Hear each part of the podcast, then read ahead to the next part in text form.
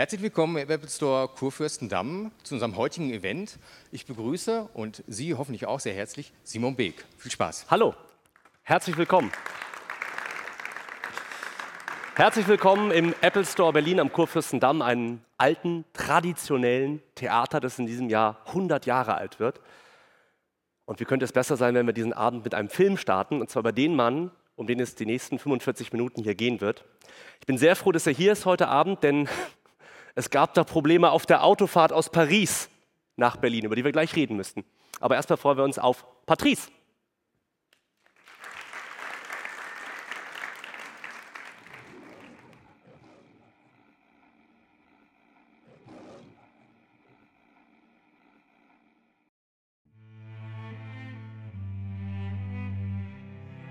Some people said the sun wasn't gonna rise again.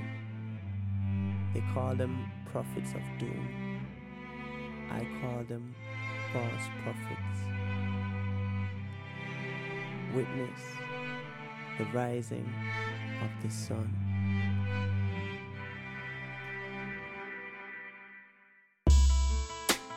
Yeah. The day is near.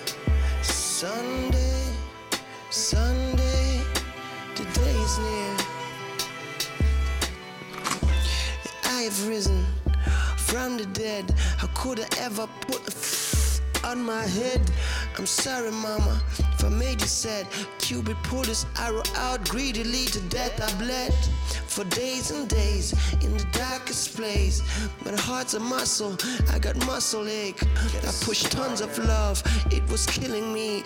Now I'm killing it while Babylon is billing me. Oh,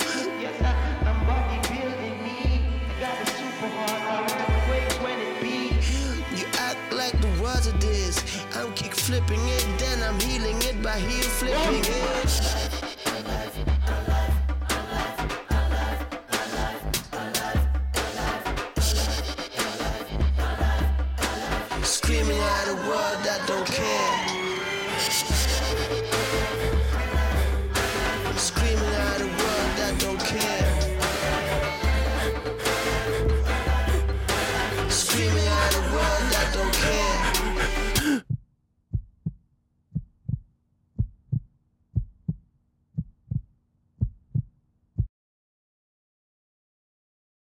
Patrice aus seinem neuen Album The Rising of the Sun ist von vor ein paar Tagen rausgekommen.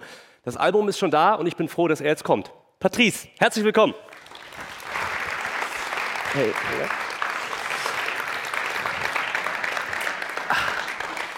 Ich habe gerade schon gesagt, ich bin froh, dass du heil hergekommen bist. Es gab da ein Problem nachts auf der Autobahn in Frankreich Ja. mit einem Autoreifen. ja, ein Riesenautoreifen von so einem LKW. Der war auf einmal auf meiner Fahrbahn und dann bin ich da reingeheizt. Ja, und dann musste ich ranfahren und wurde abgeschleppt und äh, musste mit dem Mietwagen weiterfahren. Und kam dann ganz früh an und habe dann heute Morgen irgendwie so eine Sendung gemacht, woanders. Und dann war ich ein bisschen, ich bin ein bisschen müde heute, aber alles gut. Wir freuen uns, äh, dass du da bist, weil wir haben unglaublich viel äh, zu besprechen. Das neue Album ist da. Dein Leben findet ja nicht nur hier in Deutschland statt. Du lebst in Paris, hast vorher in New York gelebt. Ich würde gerne mit über Sandra zum Beispiel heute noch sprechen. Okay, perfekt. Sandra ist eine Kuh Ach so, in Kerpenbrüggen. Das ist der Ort, in dem Patrice äh, groß geworden ist, wo er lange gelebt hat, äh, bevor er dann nach New York, Paris gegangen ist, wo du heute immer noch ein äh, kleines Häuschen mit deiner Family hast. ja. Wie wichtig ist dir das, einfach zu sagen, hey, New York und Paris sind cool, aber so die Augen von einer Kuh, die geben mir irgendwas. Ähm, ja, ich, also das Gute ist, wenn man an vielen Orten gelebt hat, von diesen, sagen, ja, sagen wir mal, gehypten Städten, dann ist es so, dass, dass man ja hinter die Kulissen blicken durfte und merkt irgendwie, am Ende ist es alles dasselbe. Also Menschen sind Menschen, egal wo. Die einen sind halt aus New York, die anderen sind von dort, aber es ist am Ende ähnlich. Und, und Kerbenbrücken ist halt so ganz klein. Ich weiß ja jetzt, wie viele Einwohner. Äh, knapp 5000 Menschen leben, 4500. Ja, ne? sowas. Ja. Und ähm, man kennt mich dort, seitdem ich klein bin. Und es ist alles sehr vertraut und un, also sehr entspannt, also nicht so, halt gar nicht gehypt. Ich finde, es hört sich cool an. Ja, ich in New York, New York, Paris, Kerpenbrücken. Kerpenbrücken. Ja, Wie viel Mist hast du als kleiner Patrice in Kerpenbrücken gebaut? viel, ja, viel, viel. Aber da muss man ja auch Mist bauen, weil da, sonst wird es langweilig. Ist das so? Deswegen hast du wahrscheinlich irgendwann auch mal Graffiti-Dosen und Skateboards in die Hand bekommen. Absolut, ja. Muss ich ja ausprobieren. Womit jetzt? An Häuserwänden oder in der Halfpipe? Beides. Also nicht Häuserwände, sondern eher so Schulen und so. Ja. Aber ähm, natürlich ist es nicht gut. Das Skaten. Kinder, lasst das mit dem Skaten, meint er. Du bist heute, heute noch mit dem Skateboard unterwegs, ist ganz cool. Äh, zu Cry Cry Cry, der aktuellen Single, hast Ja. du so ein kleines Vorvideo gedreht Ja. äh, in äh, Paris mit deiner Tochter, die da auf dem Roller vor dir hergefahren ist, sich durch Ja. diese Straßenschluchten bewegt hat. Hast du nicht Schiss gehabt irgendwie, dass sie da so auf dem Gehweg am Auto vorbei? Du Ja, als fürsorglicher Vater, der sagt, never wanna see my baby cry, cry, Cry, cry. cry. Ja, genau. Und dann so, los. Lauf jetzt, wir machen ein Video. Es war schneller. Nee, ähm, nein, weil das Ding ist, sie hat aufs Wort gehört an dem Tag. Und ich war Das macht sie dahinter. sonst nicht?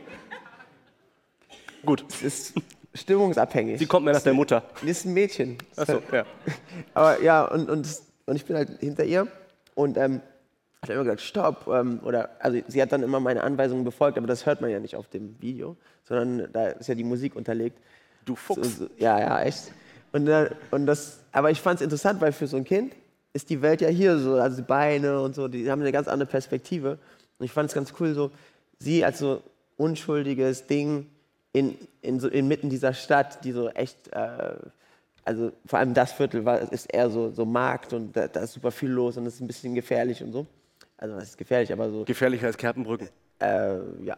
Wobei gut, das. Oh, ey, Kerpenbrücken geht auch einiges. Da gibt's, da gibt's, da gibt's äh, Habt ihr einen Polizisten da? Nee, das, das ist aber das Problem. Die- Ach so, ja, das ist genau das Problem. Nee, nee, aber da geht auch einiges. Da, da haben sie so einen kleinen Dorfteil, der heißt Little Chicago. Das, Wirklich? Da, da, da, da, Schon lustig, oder in einem Ort, in dem 4000 Leute wohnen, so einem kleinen Dorfteil. ja, ja. Und da sind nur Hochhäuser. Ja, und ja, da geht es auch rund teilweise. Also die Bank wurde öfters schon überfallen und auch die Post. Nein. Jetzt zugemacht. Die haben, mussten umbauen. Aber du brauchst dann, brauchst dann immer Hochhäuser um dich herum, ne? Kerpenbrücken, Hochhäuser, New York, Paris. so. Wäre das denkbar für dich in Frankreich einfach in die Normandie, in so ein kleines Häuschen am Strand Absolut, irgendwie? das ist eher, ehrlich gesagt, das ist, wonach ich mich sehne. Dann mach das doch mal. Ja, ja. Ich arbeite dran. Ich arbeite dran. Nee, aber ja, ich finde ähm, ich find das Land ganz cool. Ich, ich finde es, also, weil ich habe genug Trubel, also wenn ich toure und, und so unterwegs bin, tagtäglich. Also ich muss da nicht auch noch, wenn ich zu Hause bin, irgendwie mitten in der Stadt leben. Aber ja, manchmal geht das nicht anders. Wie oft bist du denn noch in, in Deutschland? Ich glaube, du hast in Köln sogar, baust du dir gerade noch ein Tonstudio oder Nee, zimmerst? Oder? nee ich habe das abgebaut. das Ach, abgebaut. Und nach Paris transportiert, nach Montmartre. Ja, im Moment ist es noch eingelagert. Ich gucke mir so verschiedene Gebäude an. Ja, im Moment bin ich so in der Schwebe, weil also äh, ich werde jetzt eine sehr, sehr lange Tour spielen, also sehr lang. Damit, somit brauche ich jetzt nicht so Was heißt denn sehr lang? lang, also so, so richtig lang, lang. nee, und, äh, Okay. Ja, So lang, dass du gar nicht weißt, wie lang sie ist. Ähm. Geht sie über Weihnachten? kurze Pause an Weihnachten und dann geht sie weiter im nächsten Jahr. Okay. Das sind schon Das so, ist lang. Ja. Sag ich ja. Aber, und ähm, nee, deswegen, ähm, ich, ich brauche jetzt erstmal kein Tonstudio, sondern ich, ich nehme das dann mit. Mobil habe ich dann so Sachen und dann, das reicht fürs Erste. Und der Rest ist eingelagert. Okay. Du bist ja, ohnehin so ein, so, so, so ein Frickler, ne? Du hast äh, in, in Paris, in, ich sag mal, in der Arbeitswohnung unfassbar alte technische Geräte stehen, wo Ja. sich jeder denkt, ja, Moment mal, also es gibt doch jetzt ganz tolle, neue, superschnelle Laptops. Ich weiß jetzt nicht von wem, aber die soll es geben. äh, du stehst aber immer noch auf, machen, machen die alten Dinger einen besonderen Sound oder ist Ja. einfach nur cool, dass sie da stehen? Beides. Also man muss die auch erhalten. Also ich stehe zum Beispiel, es gibt so ein richtig tolles Buch, das kann ich nur jedem empfehlen. Da geht es um die Beatles und wie die aufgenommen haben damals und da wird es genau beschrieben. Und diese Art von Sound, heutzutage ähm, kriegt man die kaum noch hin. Also eigentlich gar nicht, es sei denn, man benutzt diese alten Sachen. Und Leute, die das können, wie jetzt sagen wir, keine Ahnung, Lenny Kravitz, U2 oder so, die haben dann auch richtig sich so die alten... Die sind ja auch schon alt, deswegen kennen die die Technik noch. Ja gut, aber auch neue Gruppen. Also Ja. ich schätze mal, Justin Bieber, auch wenn das nicht müsste. der, der, der, nein, die nehmen Wir aber- hatten noch gerade ein so gutes Niveau. ja, nee, nein, aber, nein, aber auch solche Gruppen, die teuren Studios, also Ja. die haben alle sehr alte Technik dann auch meistens noch mit dabei. Auch wenn es, aber es ist, stimmt, es ist vom Aussterben bedroht. Und, und ähm, zum einen nimmt man anders auf, weil man, es ist, es, man ist mehr, man muss besser spielen können. Wenn, wenn da so ein Band läuft, kann man nicht so viel irgendwie. Das spricht imitieren. schon mal gegen Justin Bieber. Der kann, nee, der kann richtig was. Denn wirklich, der, der spielt richtig gut Schlagzeug. Nee, der kann richtig gut Schlagzeug. Ein Justin Bieber-Fan hier. Nein, nein, es, geht, es geht nicht darum, Fan zu sein, aber man muss ja. Man Ja, muss ja, man muss, äh, wenn es gut ist, ist es gut. Er, er ist ein guter Musiker. Handwerk beherrscht er. Er, er, er beherrscht es. Also, Frisur auch, Ja, alles gut. ja. Lass es in Ruhe. Das okay. nein, das muss auch geben. Ja, also, Man muss, man muss, das muss auch geben. Auf jeden Fall. Entertainment. Das ist halt was anderes als jetzt so echte Musik, aber es muss auch geben. nein, aber. Nein, das ist nicht abwertend gemeint. Nein. Nein, also der. Äh, egal. Okay, also, Gut, wir waren, wir waren bei den alten Maschinen. ja, die sind so gut, weil man muss halt Entscheidungen vorher treffen. Man muss, man muss sich überlegen, okay, wie ist das Arrangement des Stücks? Ähm, man muss es schaffen, einen Take kontinuierlich irgendwie durchzuspielen und das ganz gut.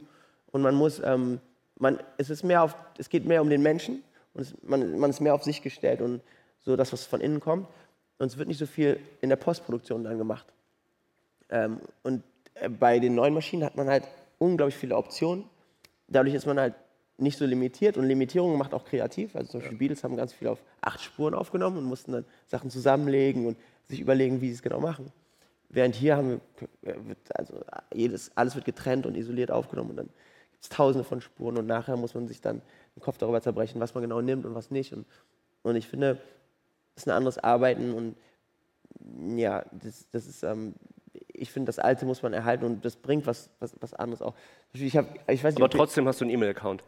Ich habe einen E-Mail-Account, und ich habe auch einen Laptop. Ich habe auch, ja, ich arbeite auch teilweise auf dem Laptop, aber es, tut, es ist wichtig zu wissen, wie es, wie es früher war, Absolut. auch um mit so Dingen zu arbeiten, meiner Meinung nach. Du bist ja ohnehin soundtechnisch, äh, klar, das ist man als Musiker immer. Du hast mir erzählt, dein neues Album ist schon relativ lange fertig. Du hast es dann trotzdem nochmal komplett neu mischen lassen, Ja, äh, weil du es nicht cool fandest. Was hat dich gestört? es fehlte so der letzte Touch. Das, das Schlimme war, H hätte ich als Fan das gemerkt?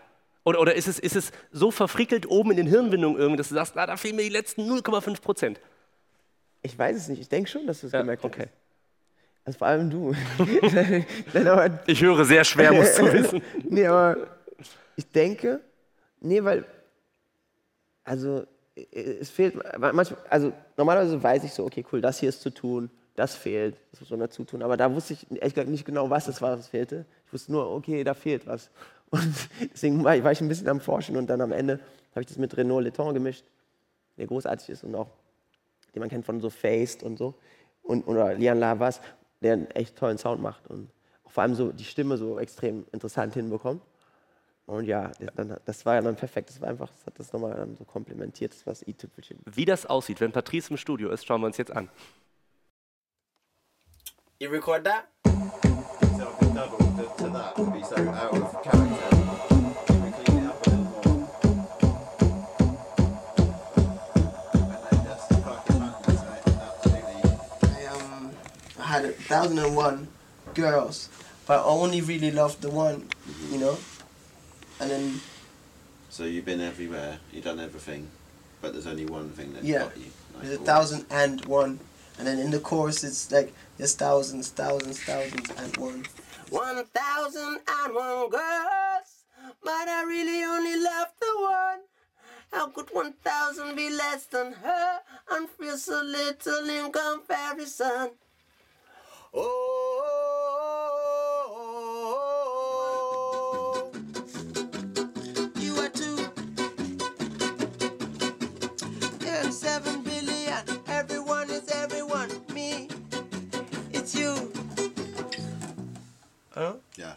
Try. yeah, sure. You know, like you kill one, there's like seven billion. You know, that are the same thing, kind of thing. Saying that humanity, we all have something. You know, you cannot change the basis. You know, which we're all from the same dust. I guess. See, everyone is everyone. We're one in seven billion. It's me. It's you. We are one. You are too. See, everyone is everyone. One in seven billion is me. It's you. Sure. It's you. I won. You are too. We are one in seven billion. Everyone is everyone. It's me. It's you.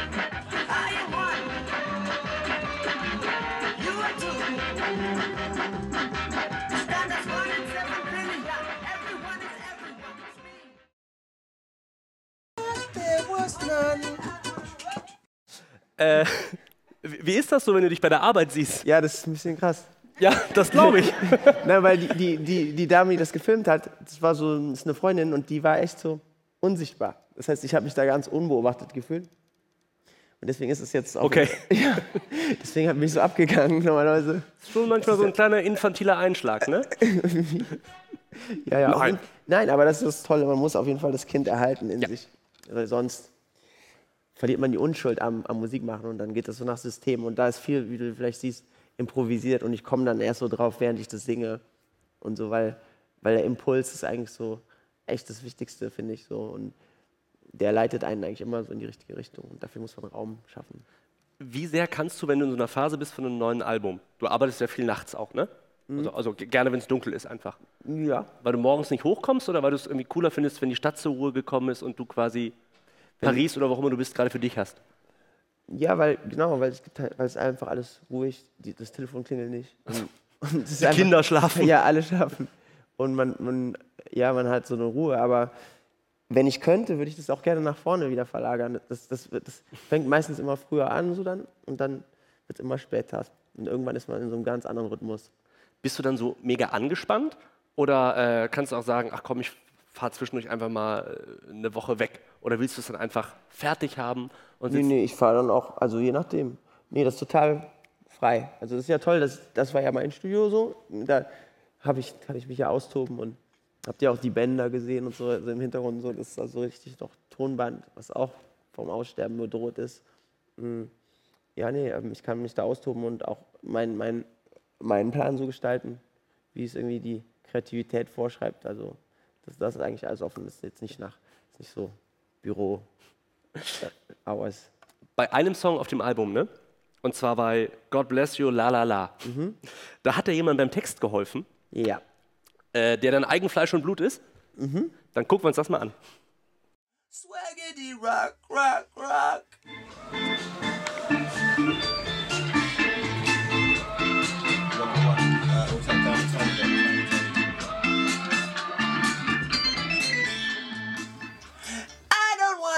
Fake it.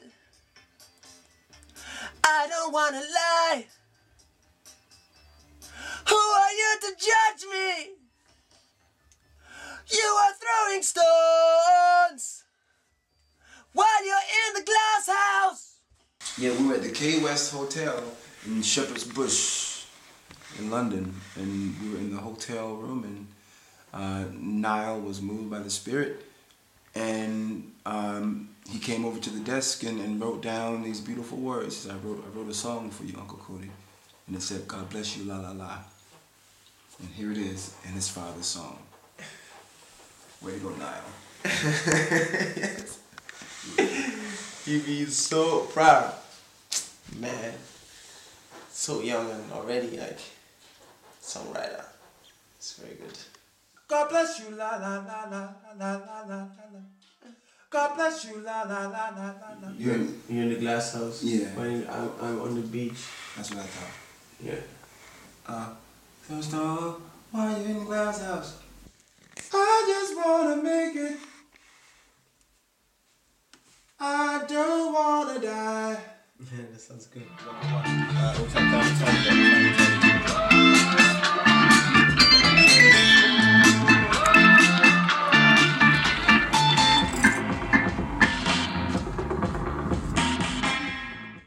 Kostengünstig, ne? wenn der eigene Sohn Songwriter ist. Nee, der, der kriegt, der wird ja auch kreditiert. Taschengelderhöhung danach? Ja. Wirklich? Nee, nein, nein, nee, der wird richtig angemeldet bei der GEMA und so. Kann, Wirklich? Ja, klar. Der, hat, der, der hat schon gesagt, ob er sich davon eine neue Carrera-Bahn kaufen kann. ich gehe mal davon aus. Vielleicht sogar noch mehr. Ist aber auch gerecht aufgeteilt, oder? Er, er hat quasi eine Hookline geliefert.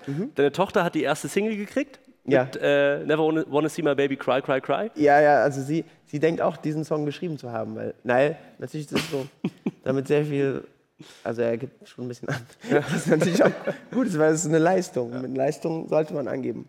Aber heimlich hören Sie doch lieber Miley Cyrus, oder? Nee, kein Ach so, sehr gut. Okay, mein Sohn ist, ist Major Laser-Fan. Wirklich? Ah, richtig fanatisch, ja. Watch out, Maurice. Voll krass, weil das ja so Alarmmucke Ja. ist, aber wenn man ihm so die Kopfhörer aufsetzt, dann wird er so ganz ruhig. Auch so voll laut. Papa lauter! so, ja, ist cool. Nee, nee, die haben einen guten Musikgeschmack. Richtig gut. Kann, der kann auch richtig Michael Jackson nachsingen. So Echt? Die frühen Sachen. Ja, Ben kann ja komplett Geil. singen. Die sind viel um dich herum, ne? Das war so ganz anders, weil du bist äh, viele Jahre auf einem Internat gewesen, auf einem ziemlich streng, Ja, heißt es ja. ja, am Bodensee. Wie heißt es das? Salem. Salem, genau. Hat man vielleicht in einigen deutschen Talkshows. Der ehemalige Direktor ist ein sehr konservativer, alter, klassischer äh, Lehrer, der wenig durchlässt. Und der hat dich von der Schule geschmissen. Lass uns drüber reden. Ja, Herr Dr. Bueb. Ja. Wo ist die Kamera? Die Geschichte hat ein Happy End. Aber du bist damals wirklich äh, 15, 16 Jahre alt gewesen? Äh, ja, ich glaube ja. Was haben wir angestellt? Auch Verschiedenes. Aha. Viel sogar. Also, man muss sagen, ich war da schon etwas länger. Und dann. Also Das macht's seit- ja nicht besser. Seit der fünften Klasse. nein, nein, aber ich muss kurz erklären, okay? seit der fünften Klasse und dann ähm, war ich so ein bisschen, glaube ich, müde dort zu sein. Und dann kam so eine Trotzhaltung. Die dich eines Nachts wozu gebracht hat. Ähm, gut, also zum einen habe ich viel also gestört im Unterricht mit so Lehr Lehrer. Nee, nee, nee. Okay, Ich und dann ein, eines Tages Hm? habe ich ein Bett angezündet. Aber. äh, Liebe ein Kinder, bitte nicht nachmachen. Nee, nee, das ist echt nicht gut. Nee. Nein. Aber ähm, es ist dort besonders krass, weil man dort ähm, halt kein offenes Feuer haben darf. Ein ganz altes Schloss Ja, mit viel Holz. Das ist halt aus Holz alles, ja. Nee, das ist echt nicht. Das, ganz, das war gefährlich. Ja. Aber ich Glück- wurde gar nicht überführt der frischen Tat, so, sondern Ach so. Nee, Kommt das jetzt erst im Podcast raus, oder? Ja, so richtig. Ist verjährt? Nee. Nee, nee, nee. Ich habe ich hab dann irgendwie zugegeben, dass ich das war, weil es gab dann so eine Razzia und dann haben sie die Matratze hochgemacht und da, war, ja, da, waren, ähm, da, waren, da war noch sehr viel Asche und so. Und, weil ich habe die irgendwie nicht weggemacht. Und Nicht dann, vom Rauchen, sondern. Nein, nein, nein. Und ähm, ja, dann haben die sich natürlich gefragt, was ist hier los? Und ja, so kam, ich, kam das alles raus dann am Ende. Aber du durftest zurück auf die Schule Abschluss machen. Ja, Und es gab dann nochmal einen triumphalen Moment, Jahre später, als du mit deinem Sohn zurückgekommen bist. Ja, klar, die, die Schüler, die, die feiern das natürlich irgendwie, weil, weil da kommen halt nur so, naja, also kommen so Wirtschaftler halt äh, dann her. So Nadelstreifentypen halt. ja, ne? ja, ja. Oder, oder, oder halt so Aristokraten und so. Und ich bin halt so ein anderes, so ein Gegenmodell. Ich war Stipendiat und habe halt wirklich so einen kreativen Weg dann gewählt. Und damit bin ich, glaube ich, ziemlich der Einzige aus dieser Schule, der diesen Weg gegangen ist. Und was aber was ganz witzig ist, glaube ich, für die Leute dort. Ja. Und dadurch ähm, wünschen die sich das manchmal so als Schüler, dass ich da spiele. Ich habe das lange nicht gemacht, aber dann habe ich das. Ich wollte mal meinem meinem Sohn irgendwie auch das zeigen, wie ich aufgewachsen bin, damit er mal weiß. Hier siehst du mal, wie gut du es zu Hause hast. Genau, ganz genau. Ganz genau. Ich hatte keine Kopfhörer, die laut aufgedreht wurden mit Major Laser. ja, ja, echt. Hatte, man musste sich einen Kassettenrekorder ähm, leihen. Zwei, zwei Tage, so zwei Stunden am Tag durfte man so einen kleinen Kassettenrekorder haben. Musste den wir abgeben. Es gab Silenzium. Es gab, ich musste Morgenlauf machen, einmal um die Burg. Dann musste ich, ähm, musste, Um den Kassettenrekorder zu kriegen? nein, aber, nein. Nee, und dann äh, kalt duschen nach dem Warmduschen zur Abhärtung. Was hast du, hast du damals schon Reggae gehört oder Alf-Kassetten? Nee, ich habe Reggae gehört. Reggae gehört. Ja, also nicht, also eigentlich nur Bob Marley und Two Life Crew davor. Ja, Skateboarding, Two Life Crew. Du bist heute noch mit dem Skateboard unterwegs, ne? Das soll jetzt nicht, äh, ich mache mir einfach nur Sorgen um deine Gesundheit, weißt du? Mhm. Das ist ja, wenn du stürzt mit 24, oder Ja. deinem Alter jetzt, Ja. ist das ja anders, als wenn du mit 14 hinfällst. Ja, aber irgendwie fühlt sich das gut an. Ja, weil man, man fühlt sich so lebendig. Wenn man mit so Schürfwunden nach Hause kommt, dann denkt man, so, man hat man hat's noch irgendwie, man hat's noch. Klebt deine Tochter dir dann Indianerpflaster drauf? Nee, ich zeig dir dann so, siehst du? Papa hat auch manchmal eine Verletzung und, stellt sich nicht so an.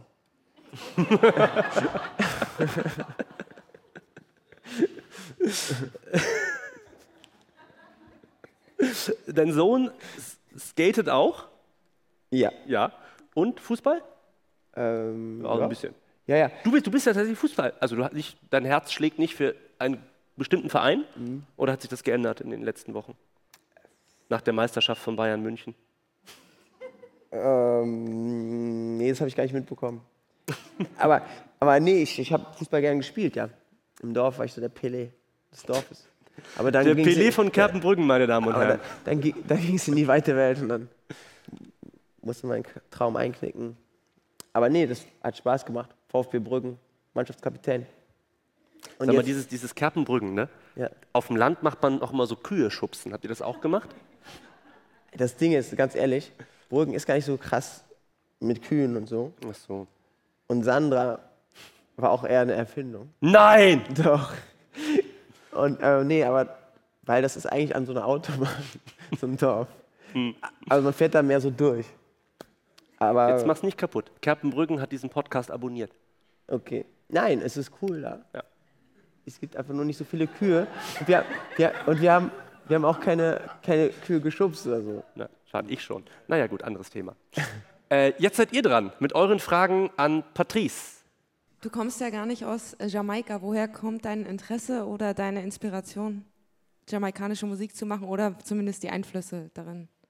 Äh, das kam von innen. Also ich habe einfach eine, eine Kassette meiner Schwester gefunden, die, ich glaube, ich hatte auch meinen ersten Walkman zu der Zeit. Ich weiß nicht, sind so, kennt man Walkmans noch? Ja, die, wo die Batterie immer leer wird und dann leiert's. Ja. Ja. Aber es ist doch analoge Technik, da ist das klingt und rauscht und ist voll schön. Auf jeden Fall, ähm, da gab es eine Kassette, da war auf der einen Seite drauf Rocky Horror Picture Show und auf der anderen Seite äh, Burning von Bob Marley und ich feiere den Rocky Horror Picture Show Soundtrack, aber bin dann am Ende bei Bob Marley hängen geblieben und wollte irgendwie alles über diesen Menschen wissen. Wusste nicht, wie der aussieht oder so, sondern einfach nur, irgendwie die Musik hat so viel für mich transportiert, da war so viel mehr mit dem Spiel, dass ich einfach, was ist das? Und so wurde ich da so reingezogen.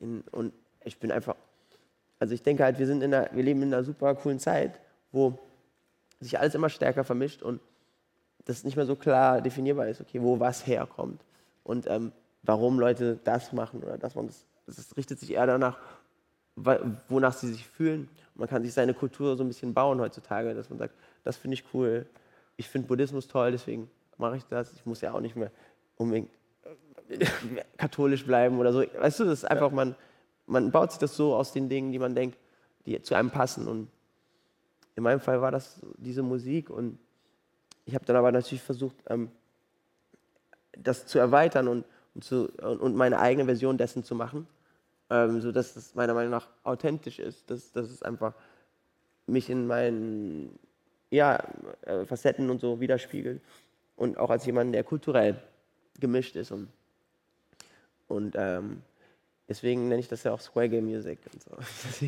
Ich bin wirklich heilfroh, dass du dich auf der Kassette für die Bob Marley-Seite entschieden hast. Stelle mir dich einfach nur vor als Musical-Darsteller mit gestern- Let's Do the Time Wie Warp. gestern, yeah. auf dem, gestern auf dem Rastplatz ging es ja so ab. Also als ich diesen Unfall hatte, dann wurde ich ja abgeschleppt. äh, Beziehungsweise ich bin an so ein... Von dem Pannenservice abgeschleppt. ja, das kam, bevor der überhaupt kam, bin ich... ja, wurde ich das erste Sehr Mal witzig. abgeschleppt. Und dann, dann bin ich irgendwie an so eine Raststätte rangefahren und da war ein Transvestit. Und, und der, der da so das Feld abgraste, um zu checken, ob irgendwelche Truck, Truckfahrer am Start sind. Und, und, ähm, und, und ich war halt so, und ich hatte wirklich andere Sorgen, ja. Ich wirklich, ich hatte grad, mein Auto war Schrott, ich saß da und wollte irgendwie, das irgendwie klarkriegen, weil ich musste zu, nach Deutschland. Dann schnell kam der Typ in Strapsen. in Strapsen, allem um dann Mini, Bartstoppeln. So, du kennst das ja. Ich habe dich auch mal so gesehen in dem Outfit. Es gibt's online, ja. Es gibt's Wir online. hatten, wir hatten, Patrice und ich hatten diesen Sommer wirklich eine strange Begegnung. Ja, Ja. das ist die, unsere erste Begegnung. Also beruflich, nicht privat. Ja. Naja, und, und der war dann immer so, wollte mit mir irgendwie Konversation machen und meinte so, ja. Und dann hat er ein deutsches Nummernschild gesehen und wollte dann so auf gebrochen Deutsch so, ja, ich auch Deutsch. Irgendwas, ich weiß nicht. Und dann so, und ich hatte echt andere Sorgen. Ich, ich so, ey, nein, ich will nicht. Geh weg. Ich muss gerade telefonieren. Und der kam dann immer wieder. Und ja, deswegen, also Rocky Horror Picture Show, dachte ich jetzt gerade. Der Kreis schließt sich. Mhm. Nächste Frage. Mit wem würdest du gerne mal zukünftig zusammenarbeiten? Ähm, oh, da gibt es viele Leute. Also ich, das Ding bei mir ist, wenn ich jemanden toll finde, heißt es nicht, dass ich mich auch da mit dem hören muss. Dann, dann höre ich, den- hör ich den eher gerne, wie zum Beispiel bei mir jetzt so ein Sunrise-Gig oder so. Was ich toll finde daran ist, dass, dass man einen Künstler einfach so ganz nahe sieht. Und ich könnte mir zum Beispiel, ich würde gerne mal Bob Dylan oder Stevie Wonder oder so aus der Entfernung sehen, dass sie so singen. Aber ich würde da nicht mitsingen wollen, sondern ich würde mir das einfach anhören.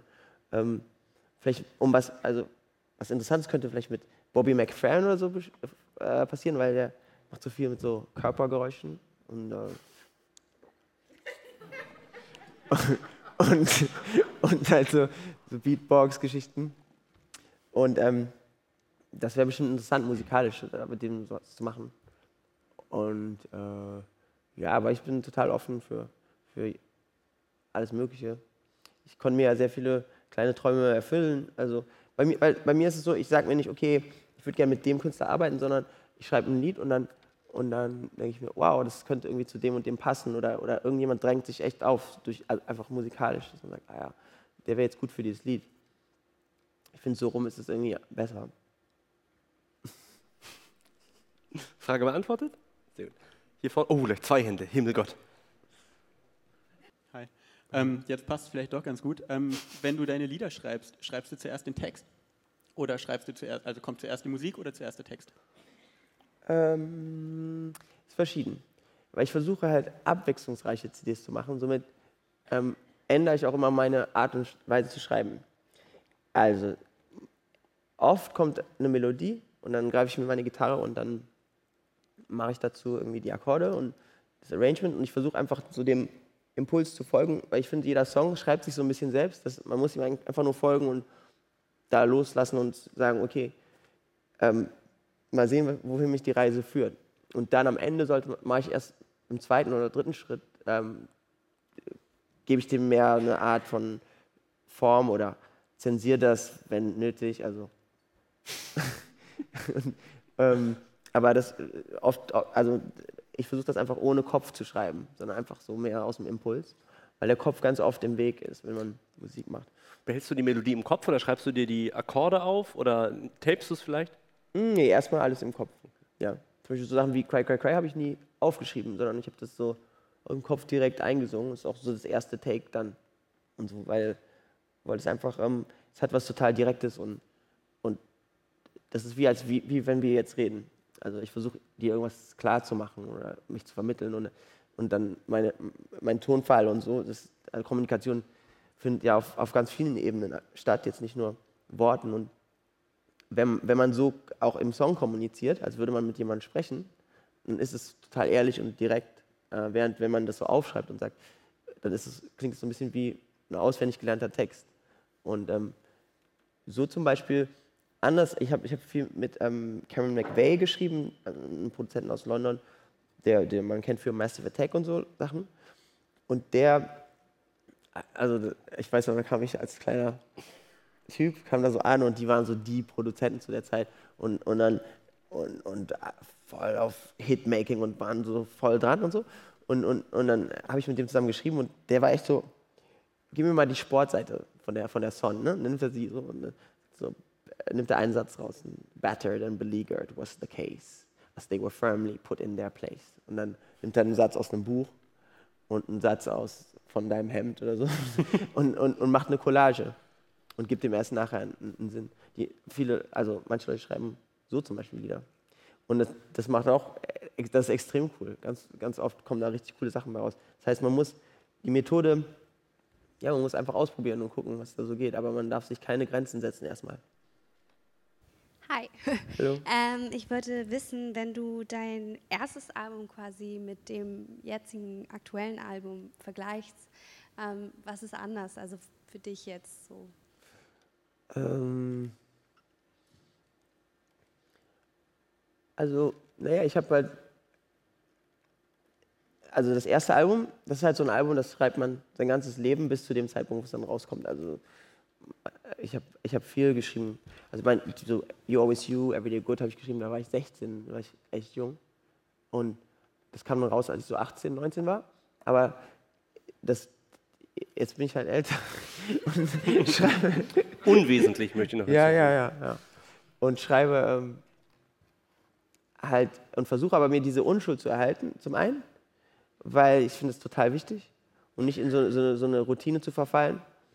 Ähm, aber auf der anderen Seite habe ich natürlich Erfahrungswerte dazu jetzt bekommen. Das heißt, ich habe viel produziert für andere und dadurch auch viel wieder über mich lernen können, weil Künstler sind alle gleich irgendwo, vor allem so in ihren Fehlern. Und und das Ding ist, ähm, ja, und somit, das, das floss alles so in, die, in, die, in diese neue Platte ein. Ähm, da ich aber das mache, kann ich nur ganz schwer immer objektiv auf mich selbst gucken. Also ich bin immer, also ich mache einfach und dann wird es dann halt kritisiert am Ende von den Medien und, und, und euch und so und das ist okay, aber ich selbst mh, kann das immer nur sehr schwer vergleichen. Also Liest du das eigentlich, Kritiken? ähm, Also interessiert dich das, wenn das Album fertig ist, was irgendein Musikjournalist, irgendein Blogger dazu sagt? ähm, Natürlich interessiert es dich, sicherlich. Nein, also es kommt doch an. Manchmal lese ich Sachen, Also, wie- aber, aber es kann ja auch wehtun, kann ja auch. Äh, Ja, es tut, es tut ganz oft weh. Nein, ist okay. Aber, ähm, nee, ähm, ja, ich, äh, aber das ist nicht gezielt. Es kann sein, dass ich einfach über irgendwas stolper und dann lese ich mir das halt mal durch. ist nicht nachts, dass du im Montmartre sitzt, nicht schlafen kannst, Nee, Google aufrufst und einfach mal Patrice eingibst und guckst, was die Menschen so schreiben. nee, also das Ding ist halt, äh, Journalismus ist ja heute auch nicht mehr das, was mal war. Und, und, Richtig, so diese Flitzpiepen. Nein, echt, also das ist teilweise einfach. Ich, ich, also ich, ich, wenn ich so ein Album dann rausbringe, bin ich wirklich davon überzeugt. Also ich bin dann nicht, ich, ich bringe nichts raus und, und denke mir so, hm, mal sehen, was die sagen, sondern ich bin, ich stehe komplett hinter meinem Album und ähm, weiß, warum ich das so gemacht habe. Und glaube wirklich, also ich arbeite sehr viel mit Musik und, und glaube wirklich zu wissen, auf jeden Fall, warum ich das getan habe. Und, so. und wenn dann ich mit Kritik konfrontiert werde, schlechter, guter, egal, dann äh, setze ich mich damit auseinander. Aber also wenn das jetzt so face-to-face ist, zum Beispiel, ich hatte letztens irgendwann ein Radiointerview, da habe ich dann... dann hatten mu- einige diesen Sommer. Nein, dann müssen die aber schon gut recherchieren, um dann dazu bestehen mit mir in, in der Debatte über meine Platte, weil das, das ist ähm, teilweise einfach so... Halt Oder nicht, sie tragen dabei Frauenklamotten. Gut. Nein, aber nee, also ich, ich, ich freue mich zum Beispiel jetzt bei der neuen Platte. Die Resonanzen sind, sind super und dadurch, das kriegt man natürlich mit, also weil, weil, weil es kommen super viele so auch Text-Messages also von Leuten, die jetzt nicht unbedingt immer was zu jeder meiner Platten sagen und, und dann kriegt man das natürlich mit und freut sich darüber, aber ähm, ja, Kritik ist wichtig, also weil es, es ist ja auch eine Art Austausch und man wächst ja zusammen und wird auch zusammen groß. Noch eine Frage. Berlin. Jawohl. Hallo, ähm, du hast ja selber auch gesagt, dass du ähm, dir deine eigene Kultur so ein bisschen baust und ich denke, so ein wichtiger Kulturbaustein ist ja auch ähm, Sierra Leone und ich wollte mal fragen, inwiefern dich das ähm, Land beim Produzieren und auch beim Songschreiben geprägt hat. Ähm, Also auch, auch schwer zu sagen, weil es sind natürlich sehr viel davon ist unterbewusst. Ähm, weil ich wurde halt von einem sierra-leonischen Vater erzogen, bis, bis ich elf war und dann ist er gestorben. Aber, und er hat halt ein extremes Erbe hinterlassen. So. Also er war Schriftsteller und Regisseur und äh, in unserem Haus hängen ganz viele seiner Schriften und, und, und er war sehr eng mit so Künstlern wie jetzt Wolf Vostell und Michael Bute und so. Und dort, ähm, und, und das heißt, er hat so einen gewissen Geist hinterlassen, der, mir jetzt auch auf jeden Fall, an den ich mich anlehne und ähm, der mir Vorbild ist und so. Ähm, und zum Beispiel jetzt wurde ich von der deutschen Botschaft irgendwann eingeflogen nach Sierra Leone, weil sie dort eine Hommage an ihn gemacht haben. Und ähm, habe dann dort gespielt und, und, und bin auf jeden Fall auch im Austausch mit diesem Land, auch als jetzt jemand, der nicht dort aufgewachsen ist, sondern jemand, der von außen kommt, aber ähm, ja, der sich da auch wieder mit einbringt, dann auf eine neue Art und Weise. Und, ähm, und ich arbeite halt mit den Jungs, die da auch in diesem ersten Film zu sehen sind. Die, meine Schwester macht so Mode mit denen und machen so Kollabos mit Colette zum Beispiel in Paris, was super renommiert ist, wo echt alle irgendwie jungen Designer irgendwie stattfinden wollen. Die haben jetzt schon zwei so Special Editions gemacht und die, die kommen aus so einem echt super harten Slum und ähm, haben es über solche Aktionen wie auch über diesen Film äh, geschafft, so ihr, halt, ihr Leben so neu zu, zu, zu, zu gestalten, indem sie halt auf so, also mit ihrer Kre- Kreativität Geld machen und, und das dann wieder für Bildung ausgeben, ihre eigene Bildung. Der eine wird jetzt Jura studieren demnächst und so. Und das finde ich eigentlich ziemlich cool, weil, weil, das, weil das ist nicht Charity im klassischen Sinne, weil Charity ist nie so, leider nicht so auf Augenhöhe, weil es ist eher so, einer ist der Bittsteller und der andere ist der, so der Gönner. Und ich weiß nicht, das prägt so ein falsches, irgendwie, das prägt so ja, ein falsches Bewusstsein und man schätzt dann auch nicht diese Gabe, sondern wenn man dafür arbeitet, ist man, ähm, ist man, kann man auf stolz sein und das, das tut was mit einem selbst, dass man sagt, ey, ich habe hab dafür selbst gearbeitet und habe mir das erarbeitet alles. Und also so, so, Geschichten machen, machen wir in Sierra Leone einfach eine Art Brücke zu sein und zu bauen zwischen hier und dort. Und, und ähm, weil dort gibt es extrem viel Reichtum, den, den, den, man hier nutzen kann. Und, und umgekehrt genauso, aber es ist einfach eine andere Art von Reichtum. Und, ja. Noch eine Frage. Hallo. Hi. Ähm, ich habe mal eine Frage, wo du am meisten inspiriert wurdest, in welcher Stadt? In welcher Stadt? Jetzt musst du natürlich Kerpenbrücken. ähm, naja, das ist schon cool. Das Haus ist so eine Art Oase, weil dort halt echt viel so Geist ist. Aber dort, ja, da habe ich viel gemacht. Und äh, zu diesem Album viel in Paris. Aber ich bin sehr viel unterwegs. Das heißt, ich bin viel in Hotels auf der ganzen Welt. Und meine Inspiration kommt nicht unbedingt von einem Ort, sondern eher, ähm, das hat was mit dem, mit dem Blick auf die Dinge zu tun. Also auch wenn man fragt, wie ich Songs schreibe, oder, es ist echt so, man ist so ein bisschen wie ein Radio, man, man stellt sich auf eine Frequenz ein und dann empfängt man. Und das hat eher was damit zu tun, ähm, wie man sich selbst einstellt. Also man kann jetzt, ähm, keine Ahnung, man kann, man kann jetzt, äh, muss sich vorstellen, ein Biologe schaut sich die Dinge unter biologischen Aspekten an, ein Philosoph unter philosophischen und ein Songwriter unter, unter äh, Songwriter-Aspekten. Und ähm, jeder würde dann mit was anderem dabei rauskommen. Also wenn er so eine Blume sieht oder so. Ich würde dann eine tolle. Wusst, ihr, dass Rosen. Romantic. Ja. Wusstet ihr, dass Rosen schreien, wenn man die schneidet? Ja, den hochfrequenten Ton, den kann man messen. Ja. Die Rose? Ro äh? Die Rose schreit, wenn man sie schneidet? Ja. Bei diesem Unfall in Paris auf der Autobahn. nee, Wie sehr bist du da auf das Lenkrad? ja, habe ich im Radio gehört übrigens. Ja, glaub nicht zum Radio. Nee, aber äh. ja, und ein Biologe würde so einen Schrei zum Beispiel ähm, ne, unter biologischen Aspekten dann festhalten und ich würde daraus dann zum Beispiel ein Lied schreiben und würde, also somit es hat auf den, es hat mit dem Blick auf die Welt zu tun, meiner Meinung nach. Patrice, die Zeit ist um. Oh. Jetzt schon? Jetzt schon. Vielen, vielen Dank. Ich möchte zum Schluss noch eine Frage klären mit dir. Sag. Welchem Berliner Müllmann hast du diese Kappe geklaut? Welchen Berliner Müllmann? Boah. Ähm, Nein, du schleppst diese Mütze seit einem halben Jahr mit dir rum. Nee, das oder? ist die Mütze, das ist die Farbe zu The Rising of the Sun. Ja, ich weiß. Knallorange. Das Ich ich, der war Holländer und der arbeitet hier bei der ähm, Müllabfuhr in Berlin. ja. Ja, haben wir auch diese Frage beantwortet. Vielen, vielen Dank. Gerne. Danke dir. Danke euch, dass ihr da wart. Patrice.